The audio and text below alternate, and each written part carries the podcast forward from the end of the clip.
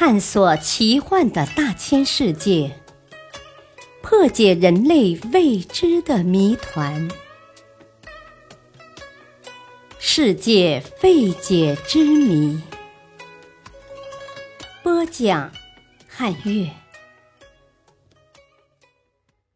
蛇形背长寿之谜。蛇形贝是世界上现存生物中最长寿的一个属，至今已有四点五亿年的历史。蛇形贝虽然有双壳，但并不属于贝类，而被归入腕足类。它的肉茎粗大，能在海底钻孔穴居，肉茎还能在孔穴内自由伸缩。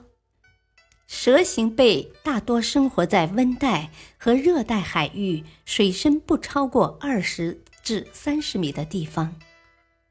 它们赖以栖身的潮间带是一个环境变化剧烈、海洋生物众多的世界。区区蛇形贝能寄身于此，是和它们特有的生活方式分不开的。蛇形贝主要底栖生活，它们一生中绝大部分时间都是在洞穴中隐居，仅靠外套膜上方的三根管子与外界接触，呼吸空气，摄取食物。它们非常胆小，只在万无一失时才小心翼翼地从洞穴探出头来。一有风吹草动，便十分敏捷地躲进洞中，紧闭双壳，一动不动。蛇形贝在不会移动而又无坚固外壳保护的情况下，运用这种穴居方式保护自己，无疑是它们能够在生存竞争中取得成功的重要因素。蛇形贝体型奇特。上部是椭圆形的背体，像一颗黄豆；下部是一根可以伸缩的半透明的肉茎，宛若一根刚长出来的豆芽，所以蛇形贝又俗称海豆芽。生物学界普遍认为，一个物种从起源到灭绝，平均生存时间不到三百万年。一个属从起源到灭绝，平均生存八百万至八千万年，可是蛇形贝却生存了四点五亿年。在地球的沧桑巨变中，许多庞大而强悍的动物都灭绝了，而小小的蛇形贝却生存至今。这种情况在生物史上是极为罕见的。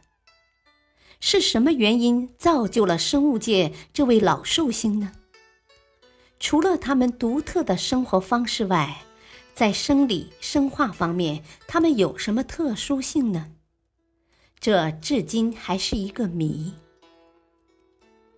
生物界有一个最基本的进化规律，即任何物种都是由其祖型物种从低级到高级。